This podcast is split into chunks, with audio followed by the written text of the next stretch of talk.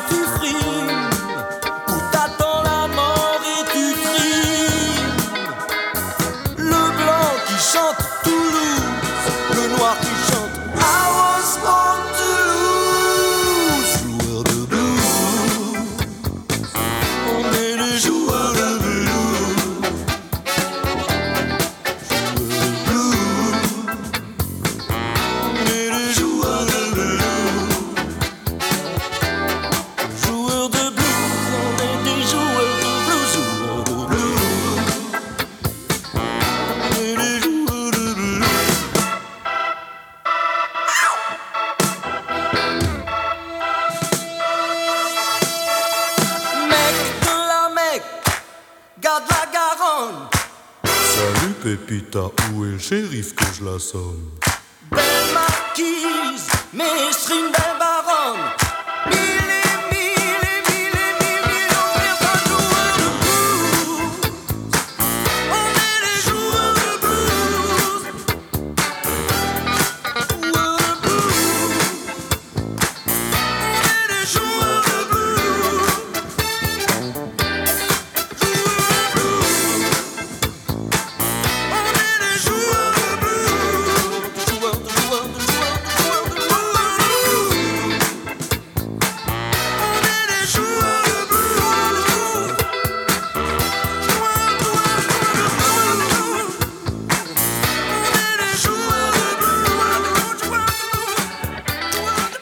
de blues, Michel Jonas, à l'instant euh, sur RCJ. On va donc euh, parler ce matin avec euh, Déborah Almalek. Déborah, bonjour. Bonjour. Merci d'être euh, en ligne avec nous. On va parler avec vous de La saveur de nos vies, votre premier roman qui vient de paraître aux éditions Écriture. Euh, Déborah Almalek, vous êtes euh, peintre, vous êtes également galériste. On avait eu le plaisir, je crois, de vous recevoir déjà pour des expositions autour, autour du street art. La saveur de nos vies, c'est votre premier roman, un premier roman totalement surprenant. Qu'est-ce qui vous a incité, et surprenant et passionnant, on suit comme ça l'histoire de, de cette famille, l'histoire d'Eva, l'histoire de, de ce père, l'histoire de cette famille famille un peu, il faut bien le dire, traumatisée au fur et à mesure du livre par, par ce qui va être révélé, par ce qui va se découvrir. On va essayer d'ailleurs de ne pas tout révéler, hein, parce qu'il y a beaucoup de suspense dans le livre, donc on va, voir, on va voir où on s'arrête.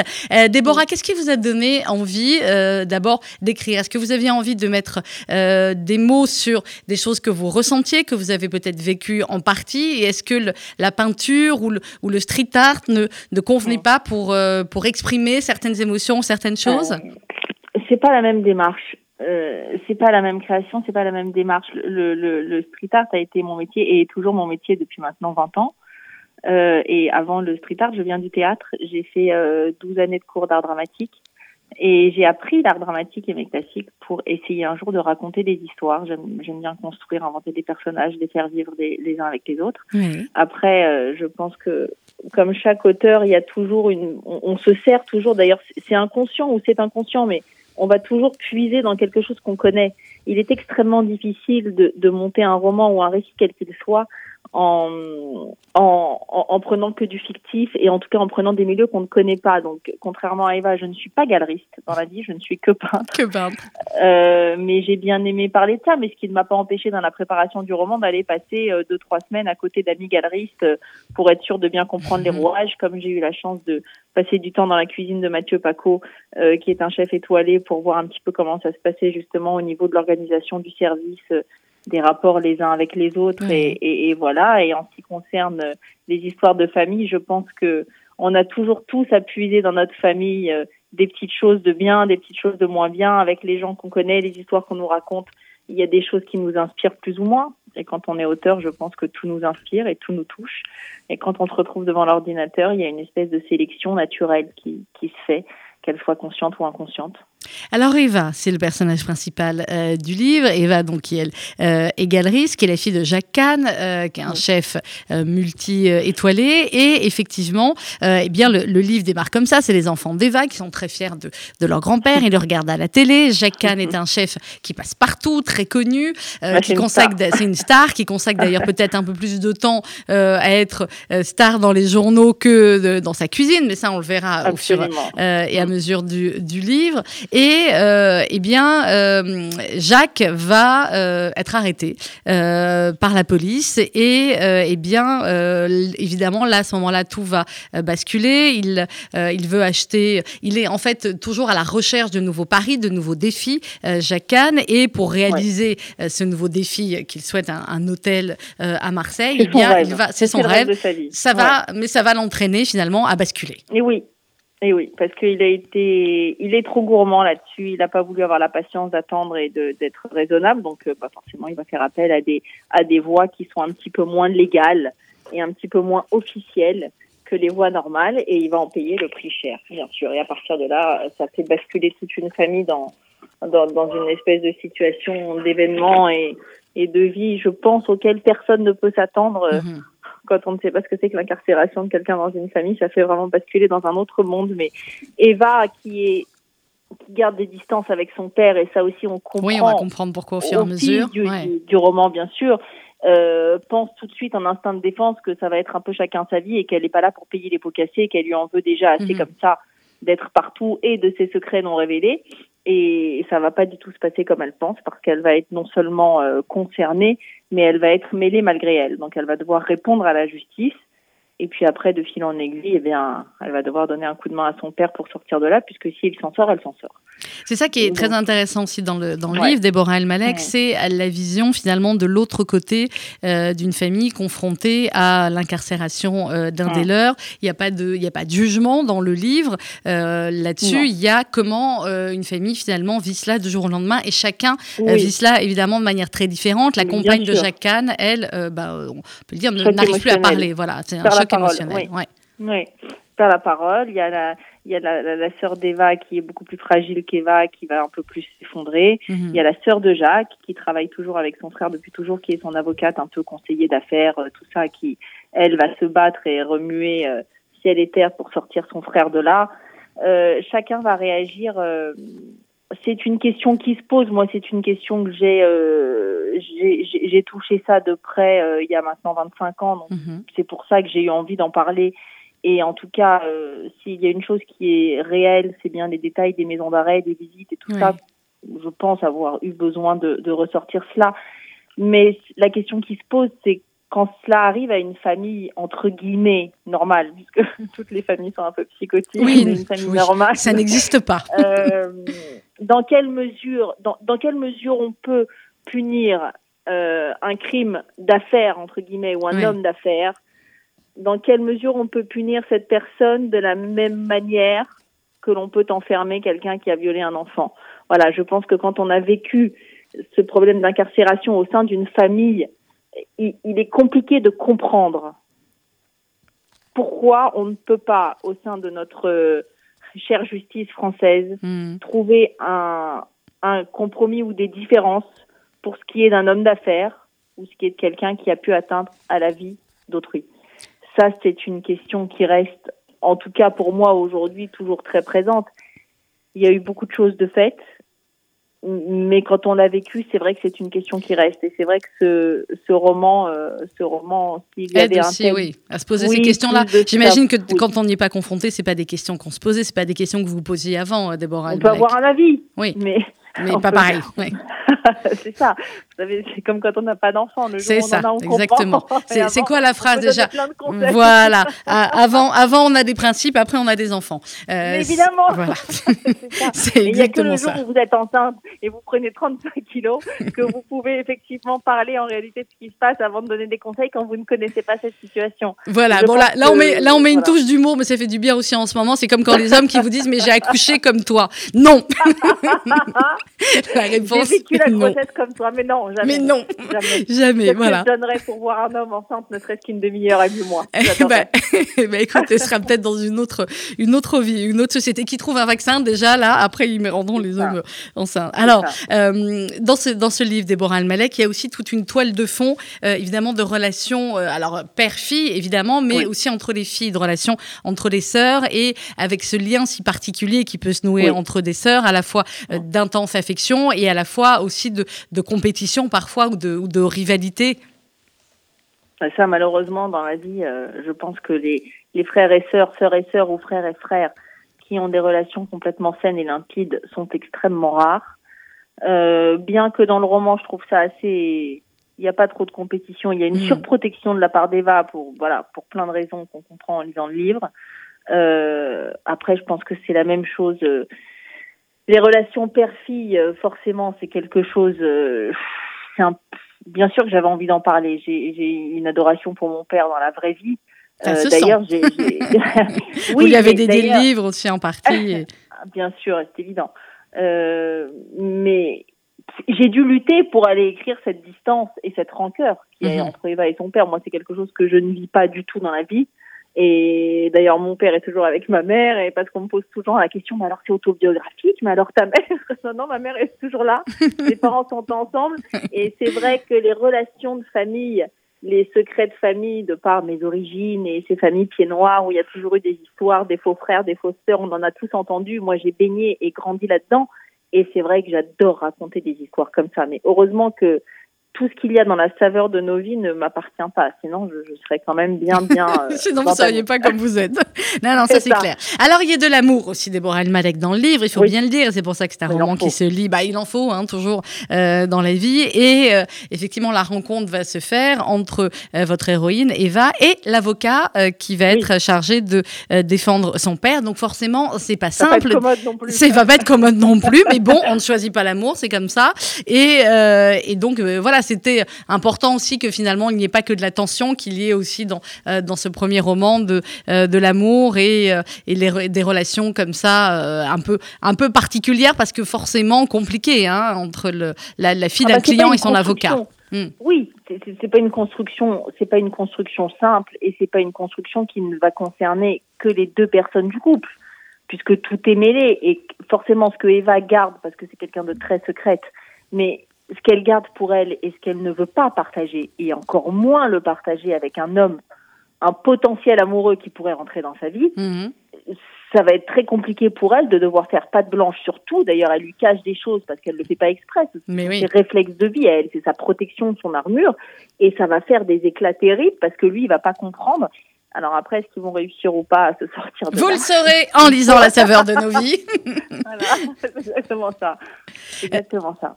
Avec euh, qu'est-ce que ça vous a appris finalement, Déborah Almalek, euh, d'arriver comme ça à, la- à la- à- à écrire ce premier roman, à ce qu'il soit publié? On en un parle, accouchement. on en parle beaucoup. C'est comme un accouchement. Je vous jure, c'est un accouchement. Ah, moi je vous crois. Euh, c'est c'est d'abord l'idée d'écrire est présente depuis que j'ai 10-12 ans puisque c'est mes années théâtre et je suis restée j'ai fait le cours Simon et le cours Florent Ouais. j'ai commencé à 10 ans et j'y suis restée jusqu'à 20-22 ans même un peu plus Euh, donc c'est une un, rêve qui devient presque un fantasme au fil des années finalement vous tenez un livre dans les mains même de livres d'amis auteurs ou même d'auteurs et Mhm. vous en êtes à avoir ce, ce fantasme d'écrire après, la vie en a décidé autrement. J'ai eu deux enfants, j'ai le métier de peintre qui m'a fait voyager dans le monde entier et j'ai eu des expériences absolument sublimes. Euh, Mais il y avait ce petit truc là. dit, ah ben un jour, on se dit, je vais pas rester avec cette envie comme ça, mais Ouais. c'est pas si simple d'écrire. Donc, euh, on va voir tous les copains qui écrivent, on fait des stages d'écriture, on lit énormément, mais y y, il y a forcément un moment d'enfermement Oui. C'est un grand moment d'enfermement l'écriture avant tout. C'est un moment de repli, c'est un moment seul avec soi. Euh, vaut mieux être bien avec soi-même. Hein, vaut mieux avoir, euh, avoir réglé les, les, les problèmes euh, Oh là là. avant. Euh, à un Oui, moment donné, effectivement, vo- évidemment. ouais, le- vous- quand vous parlez de votre héroïne dans le, euh, dans le livre, mais là aussi, d'après ce qu'on a compris, c'est peut-être aussi un, un tout petit peu vous, euh, elle qui a toujours voulu tout contrôler ne pouvait imaginer la force émotionnelle provoquée par l'incarcération de Jacques. Tous les souvenirs qu'elle pensait avoir enfouis sont en train de revenir. La douleur du passé refait surface. Euh, son enfance, sa vie de jeune adulte, etc. etc. On ne dit pas pourquoi à ce moment-là elle, elle parle de cela, mais est-ce qu'un livre, c'est aussi forcément au bout d'un moment une, une thérapie et, euh, et euh, quand il est sorti, bien voilà, comme à l'accouchement, on passe entre guillemets à une autre étape de sa vie? Ok. Euh, ben, les deux réponses. La première, c'est qu'Eva, elle se pense, elle pense qu'en étant comme ça, avec cette espèce de dureté et cette espèce d'inaccessibilité qu'elle se met d'abord pour son père, mais pour Hmm. quasiment tout le reste, à part ces deux, trois personnes très proches d'elle, son cousin et la personne avec qui elle travaille et sa meilleure amie, elle pense qu'elle va vaincre tout ça et elle pense qu'effectivement le nettoyage est fait et que plus on s'éloigne des mauvais souvenirs, plus ils s'oublient. Mais c'est pas du tout ça, en fait. c'est dire en pire. Après, est-ce que écrire est une thérapie? Euh, J'ai rien eu à soigner en écrivant La saveur de nos vies. J'ai voulu vraiment euh, aller au bout de cette envie et de ce besoin qui commençait à me ronger d'écrire une histoire. Oui. Et j'ai décidé de piocher dans quelque chose que j'avais vécu qui m'avait fait un tremblement.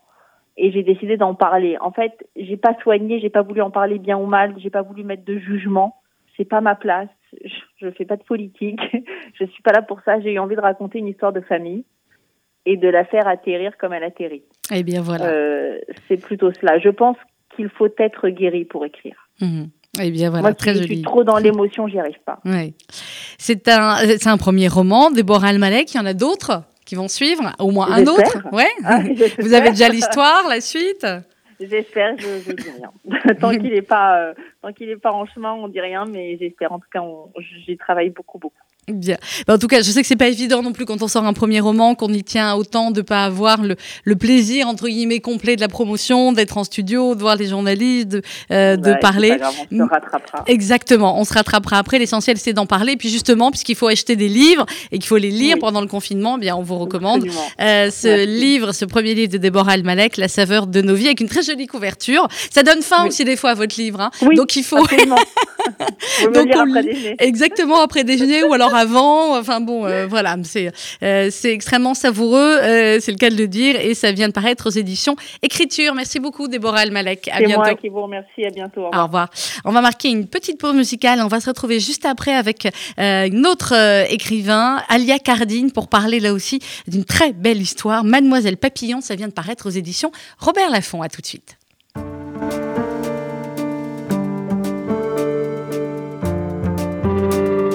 Et c'est Gad Elmaleh avec New York.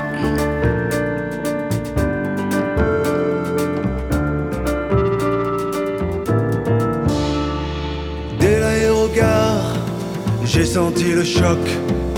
Un souffle barbare, un remous hard rock. Dès l'aérogare, j'ai changé d'époque. Comme on ça démarre sur les starting blocks.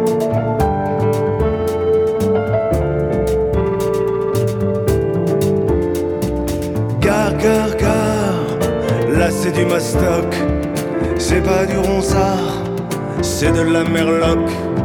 Sera-ce la bagarre? Ok, je suis ad hoc, j'aurai le gros cigare, en or les pare-chocs.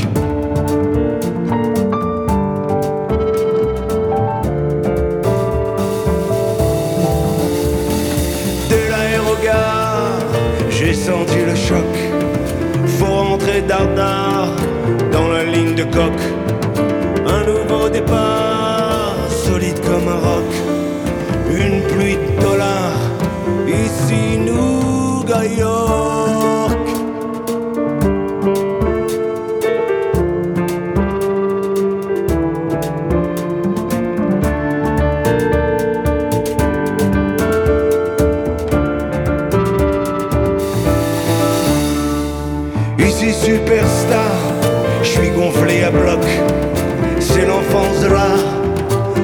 c'est le coque.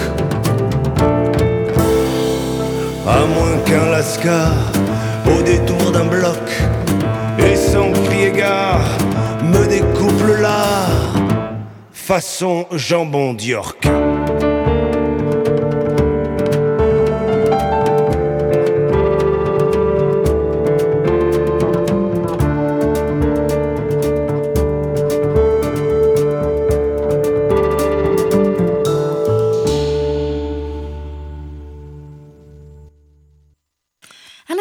Elmaleh sur RCJ avec Nougayer, Gad, qui, vous le savez, l'un des 26 parrains cette année de cette campagne de la Tzedaka. Comment s'annonce cette campagne? On en parlera dans quelques euh, minutes avec euh, Ariel Goldman, Ariel Flack et, et Julie Guez. Mais pour l'heure, nous sommes en ligne avec euh, Alia Cardine. Bonjour.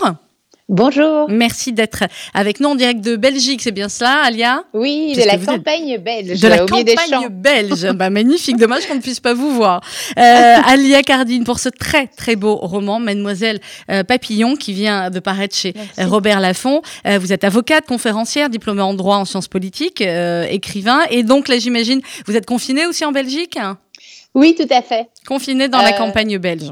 Voilà, exactement, le bonheur. Et comme je ne suis plus qu'écrivain, entre guillemets, euh, Oui, c'est pas mal. c'est- le confinement est, est- est porteur, évidemment. Ben, euh, oui, ça c'est pour. les- en fait, oui, les écrivains, vous passez votre temps à être confinés, donc ça vous change pas Mais beaucoup, oui. j'ai envie de dire.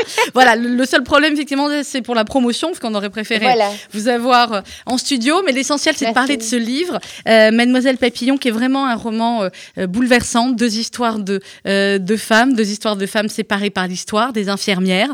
Et c'est peu de le dire qu'aujourd'hui, on pense très très fort, euh, évidemment, aux médecins, mais à tous les soignants, aux infirmières, qui euh, jour après jour, et bien dans tous les hôpitaux dans le monde aujourd'hui, accompagnent euh, les malades du Covid et tous les autres malades d'ailleurs. Et il faut qu'elles gardent le sourire, il faut qu'elles gardent de la force, il faut qu'elles gardent du professionnalisme et il faut qu'elles ne se laissent pas dépasser par les émotions, ce qui parfois est un petit peu le cas de, de votre héroïne, Gabrielle Alia Cardine.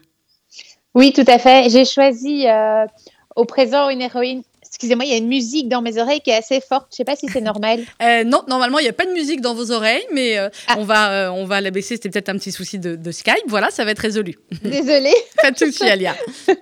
Euh, alors, comme je disais, Gabrielle, euh, j'ai choisi dans le présent une infirmière qui pourrait être en demi-teinte et qui pourrait se poser la question, je pense que toute personne peut se poser face à la souffrance des patients, mais tiens, comment est-ce que je peux me donner avec énergie euh, sur le long terme euh, alors que je fais face à la souffrance des autres et que souvent je suis impuissante face à cette souffrance. Alors justement, cette souffrance, on la ressent dès les premières euh, pages du livre, puisque Gabrielle est infirmière dans un service de euh, néonatologie. Euh, on sent que vous avez dû beaucoup euh, enquêter, ou en tout cas questionner peut-être des infirmières, parce que tout est très bien décrit dès les premières pages du livre, ces moments où la vie est infiniment petite, où elle est infiniment précieuse, et où tout peut basculer en, en un dixième de seconde. Oui, en effet, c'était vraiment absolument incroyable parce que j'ai été reçue par euh, des dizaines d'infirmiers, de médecins, de, j'ai aussi euh, écouté des parents d'enfants euh, prématurés, des psychologues, et ça m'a vraiment donné accès à un univers. souvent, on a une idée de à quoi ressemble un univers, mais en fait, en écoutant le partage, en, en,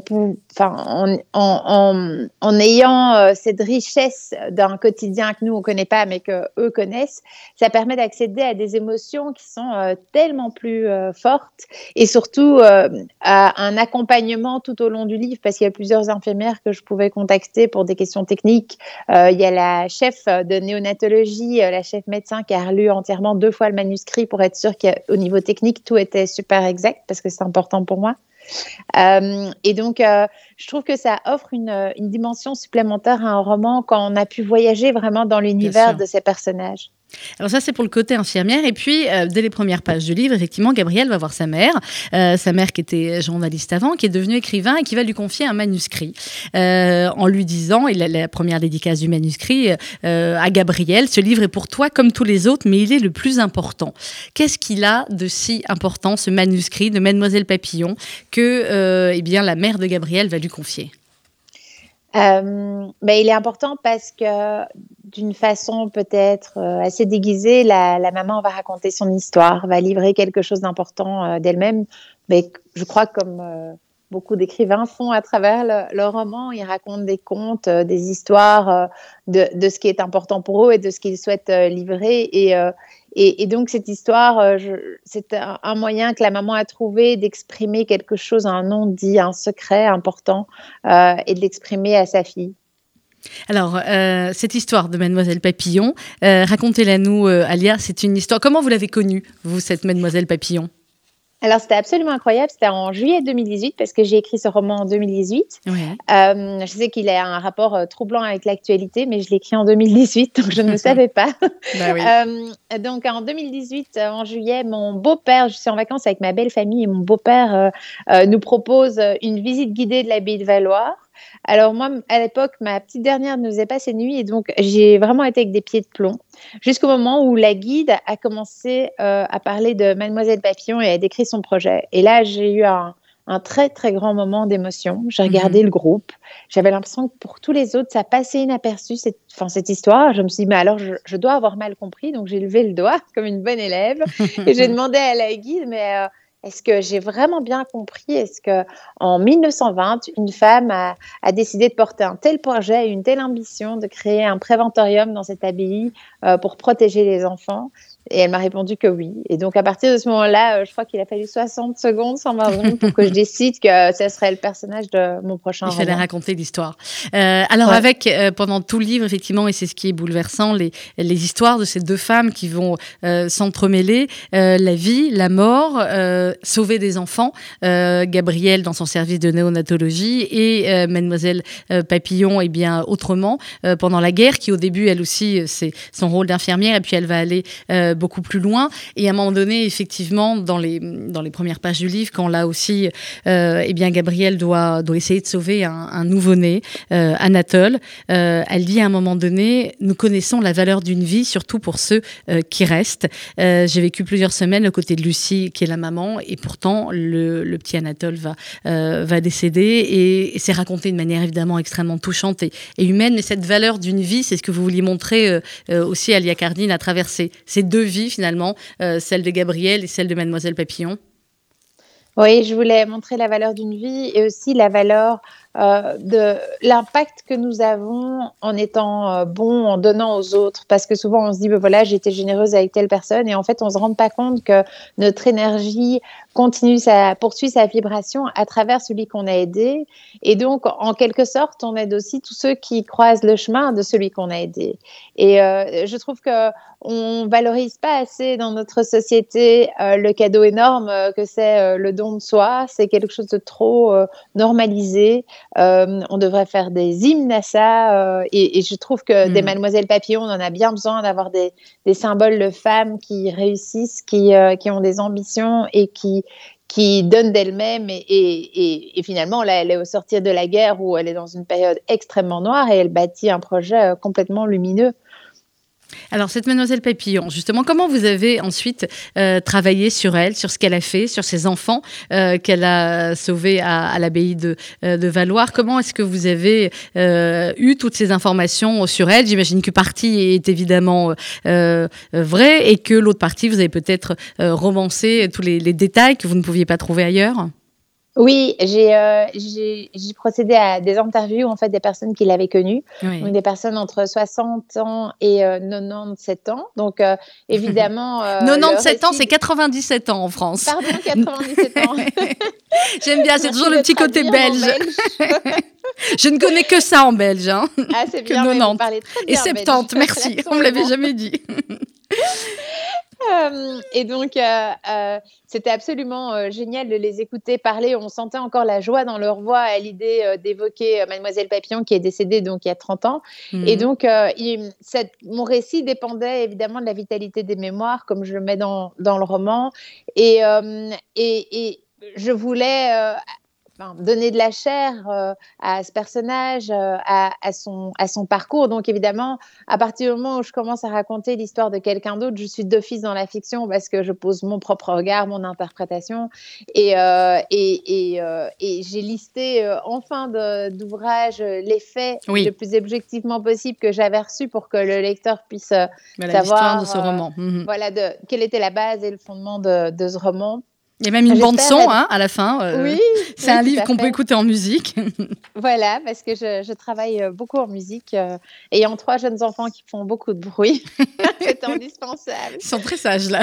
Euh, Oui, oui. C'est les enfants qui sont au cœur de votre livre, clairement, évidemment, Mademoiselle Papillon, Alia Cardine, avec ce moment aussi où vous racontez les rafles ont eu lieu partout dans la région. Des hommes, des femmes, des enfants se sont cachés, traqués comme des chiens. On est en septembre 42 à l'abbaye de Euh, les jours où on les craint, euh, comme aujourd'hui, Mademoiselle Papillon ne s'assoit pas à table avec les tout petits. Elle reste debout devant la fenêtre qui donne sur la cour principale. Elle guette. Un peu plus loin, vous dites, elle pourrait courir vers les petits à protéger pour les cacher, mais ce n'est pas ce qui a été décidé à froid quand un Allemand n'était pas sur le point de frapper à la porte. Leur plan était de les garder toujours ensemble pour éviter que les enfants prennent conscience d'une quelconque différence. Telle serait leur meilleure protection. Les enfants juifs ne devaient jamais être identifiés ni par les enfants ni par des tiers. C'était Ouais. cette Oui, volonté de euh, garder en fait tous les enfants ensemble pour les, pour les protéger, de ne pas dire qui était juif et qui ne l'était pas.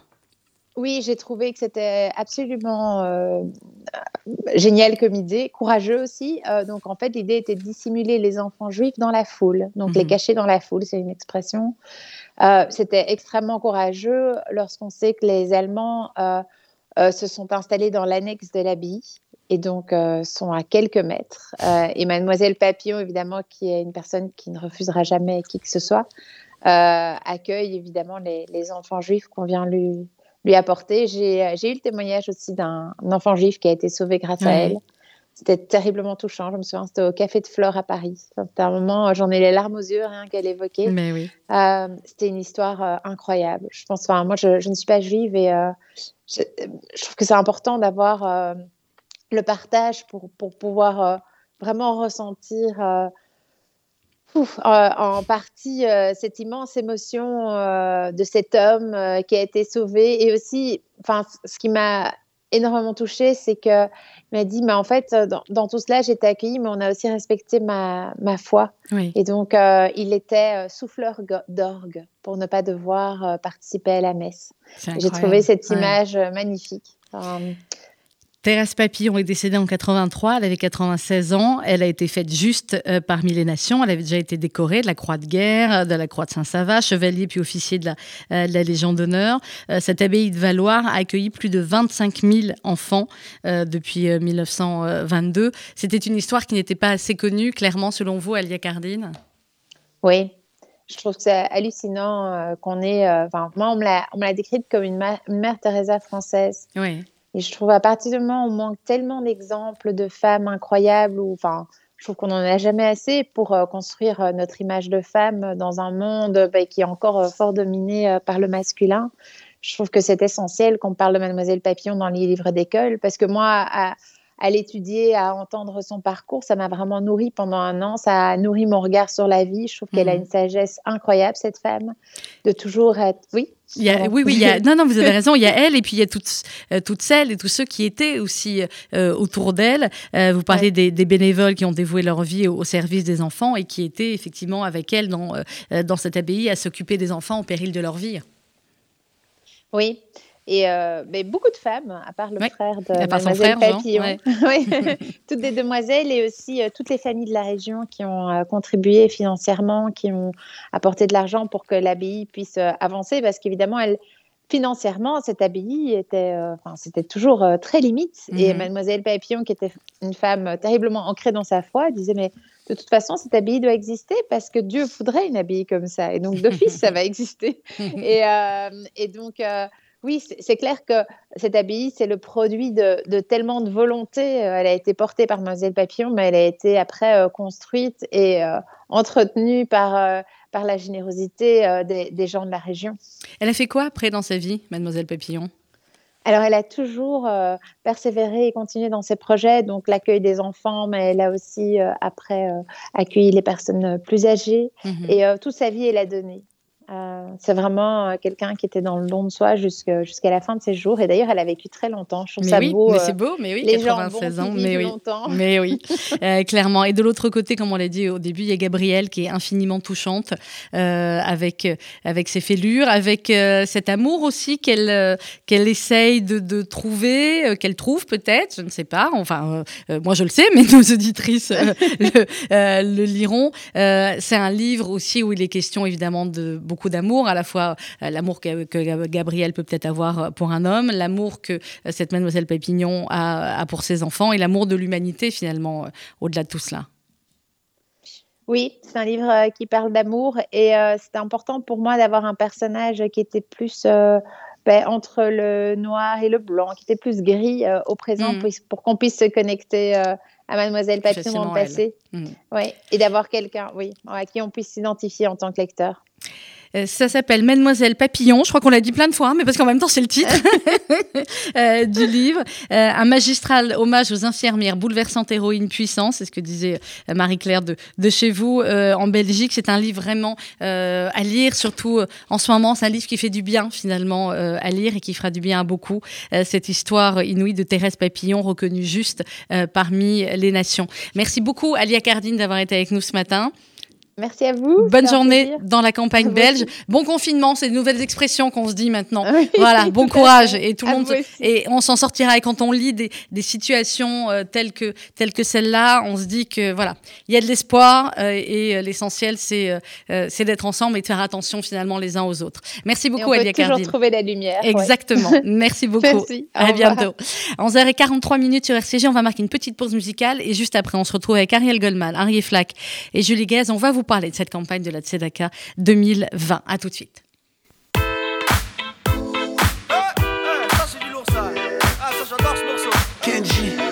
J'ai passé des heures à chanter tard dans la nuit. Pour m'amuser un peu pour tuer l'ennui. Pour le fun, pour draguer les copines. Pas pour passer dans les magazines. Je ne pensais pas pouvoir toucher le cœur des gens. Mais le destin en a décidé autrement. Je suis là devant vous sur la scène. À vous donner mon amour et ma peine. Y a eu les plateaux, y a eu les photos Y a eu les télés et les villes enchaînées Quand ça s'arrêtera, je ne sais pas, j'ai même chanté la Serenada et la Longoria. Tout a changé Passé de l'ombre à la lumière. Mais je la joue cool, cool, cool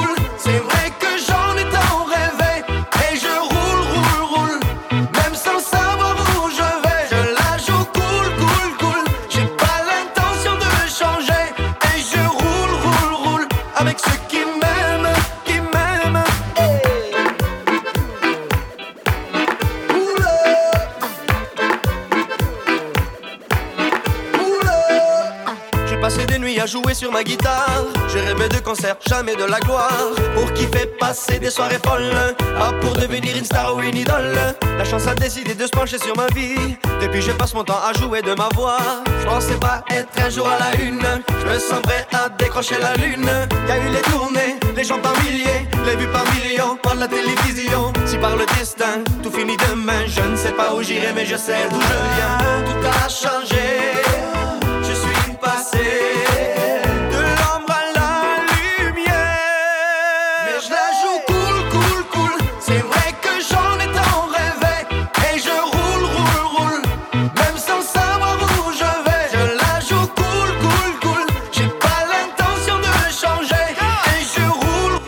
Kenji Kenji, un instant sur RCJ. Kenji qui nous avait fait le plaisir de venir l'année dernière au Palais des Congrès pour le grand spectacle L'Appel national pour la Tzedaka. Évidemment, cette année, les choses sont différentes, mais votre mobilisation va être plus que jamais importante. On va en parler avec euh, Maître Ariel Goldman, président du FSJU, la Fondation du judaïsme français. Ariel, bonjour.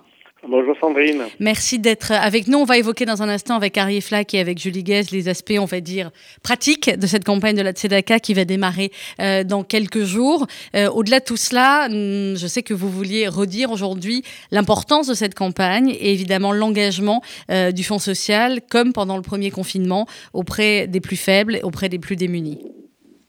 Absolument, vous avez raison. Euh, je ne peux pas commencer euh, à prendre la parole sur une radio juive sans, sans évoquer les circonstances et notamment l'attentat d'hier à Vienne qui, a touché l'Autriche, mais aussi qui visait euh, une synagogue. Donc nos pensées avec nos, nos autrichiens et avec tous les Autrichiens en général. Pour répondre à vos questions, bien évidemment, la Tzedaka est plus importante que jamais cette année. D'abord parce que c'est un devoir sacré, ça le reste, ça l'a toujours été, ça le demeure, mais surtout parce qu'on sait très bien que parmi les victimes du Covid, de la Covid, parmi euh, celles et ceux qui ont le plus de mal à se procurer euh, des masques, à se soigner même, eh bien il y a euh, nos corélégionnaires les plus défavorisés, et donc c'est vers eux que se destinent aussi les fonds de l'appel national pour la Tzedaka. Donc cette année plus que jamais, c'est un geste fondamental. Et puis j'ajoute que Évidemment, il y a des nouvelles personnes qui vont être sur le bord du chemin. Il y a tous ces indépendants, tous ces commerçants, toutes ces familles que nous côtoyons tout au long de l'année. On a déjà vu une augmentation très nette euh, du nombre des demandes de bourses cantines pour les écoles et pour les mmh. enfants. Il y a tous toutes ces personnes qui vont être frappées, mais il y a aussi toutes ces personnes, les études le montrent, qui, euh, du fait du confinement, parce que euh, des dépenses programmées n'ont pas eu lieu, parce que des voyages organisés ne se sont pas faits, eh bien, euh, ont des économies, ont un peu d'argent, ont peut-être plus d'argent que l'année dernière, ça existe. Alors il faut que ces personnes-là soient plus généreuses que l'an dernier et qu'elles compensent ceux qui ne seront pas là, qui ne pourront pas répondre présent cette année. Et puis évidemment, il y a tout le côté événementiel, vous en parlerez, euh, qui ne peut pas avoir lieu et qui était une ressource très importante de l'appel national pour la Tzedaka.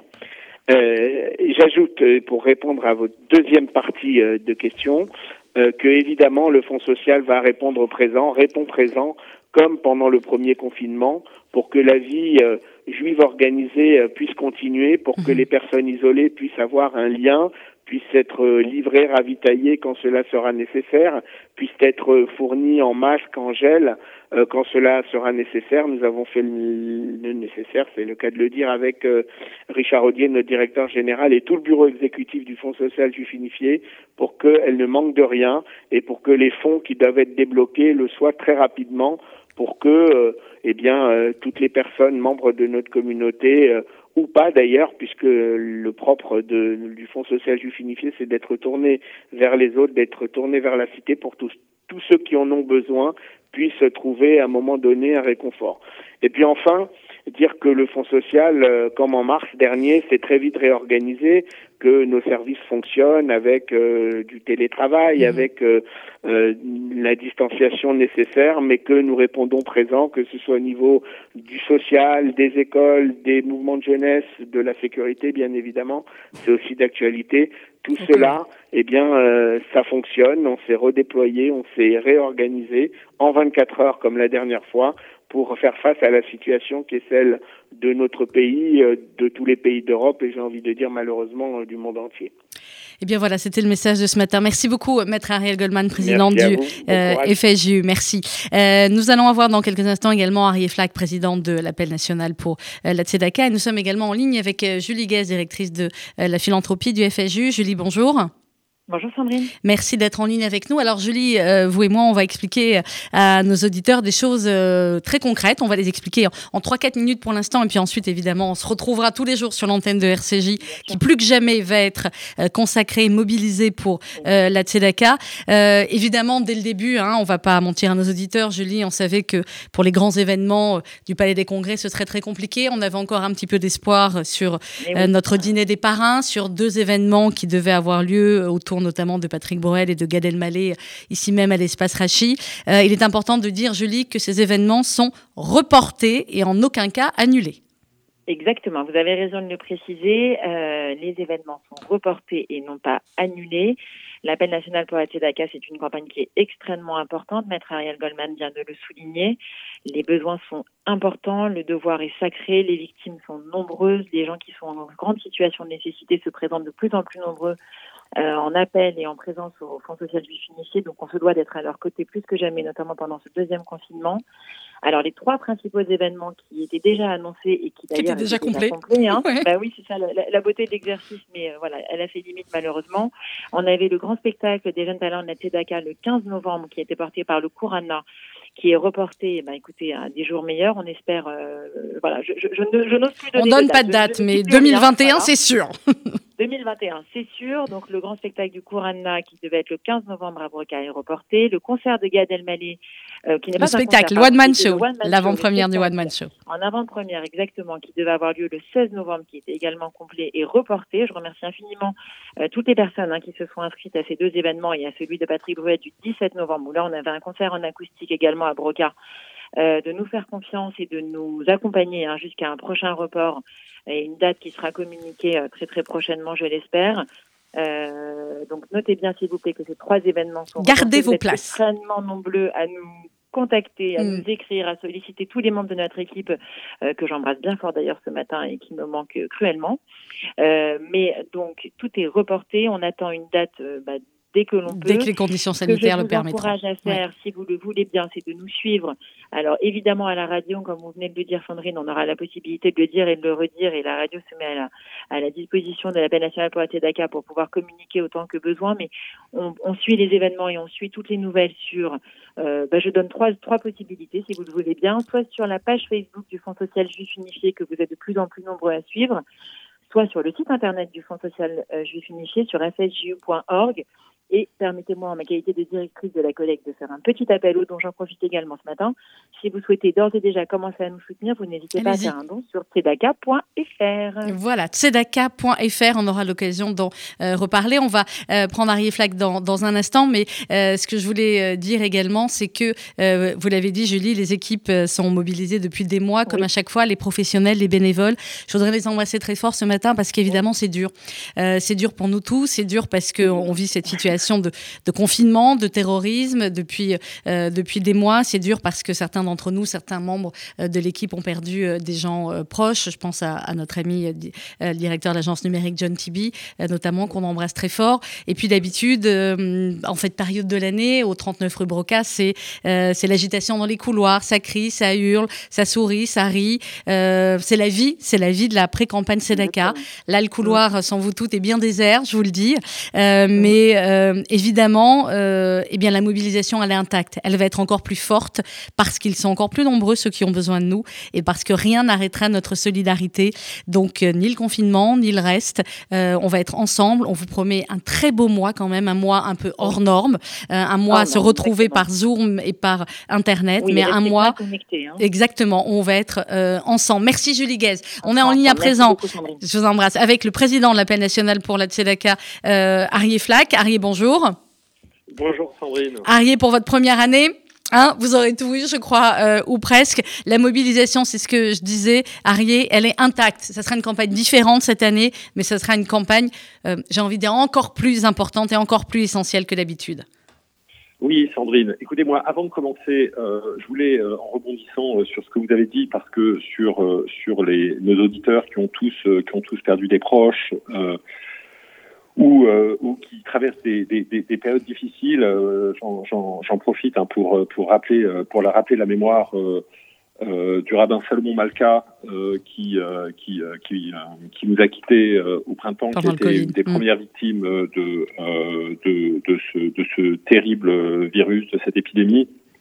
Euh, et pour lequel moi j'avais un attachement particulier. C'était le rabbin qui avait fait ma bar mitzvah hmm. il y a bien longtemps de cela, et c'était un homme aussi qui a été aux côtés de la Tzedakta, qui était vraiment d'une humanité euh, exemplaire. Donc euh, je profite de ce, de ce temps d'antenne pour, euh, pour rappeler euh, sa mémoire et transmettre vraiment les amitiés du Fonds social et de, et de la campagne de la Tzedaka à son épouse Annette, qui lui qui lui qui lui survit. Alors évidemment.